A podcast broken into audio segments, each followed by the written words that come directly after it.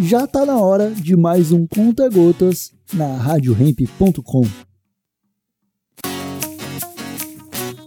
Salve, salve família! Aqui é a Nath do Mundo Fancooks e vim compartilhar com vocês as nossas relações com a terra e a cultura, apresentando as punks e seus benefícios consumidos sempre com moderação, porque redução de danos é soberania alimentar.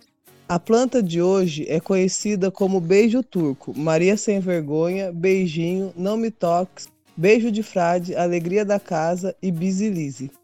Esta plantinha é ótima para incentivar as crianças para mexer na terra.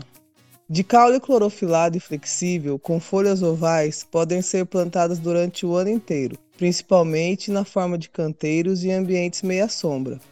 Essa punk é vinda do leste da África, presente da Tanzânia a Moçambique.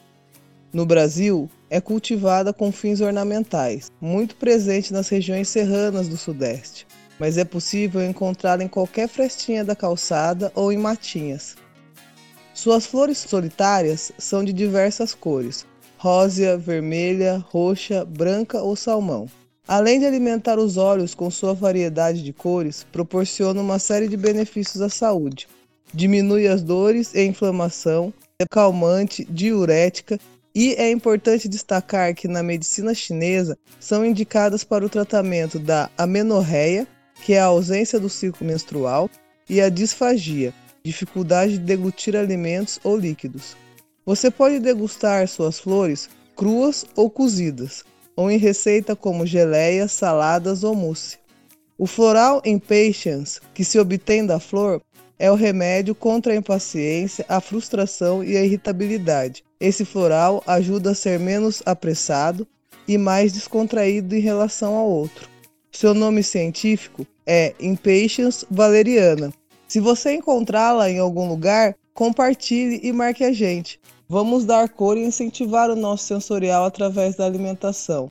É, família, conhecer as plantas é reconhecer o território, é cuidar do meio ambiente e evitar alimentos com agrotóxicos. Este foi mais um Conta Gotas, diretamente do Mundo Fancooks. Valeu, galera! Valeu, Rádio Ramp! E lembre-se, sempre que comida de verdade é soberania alimentar.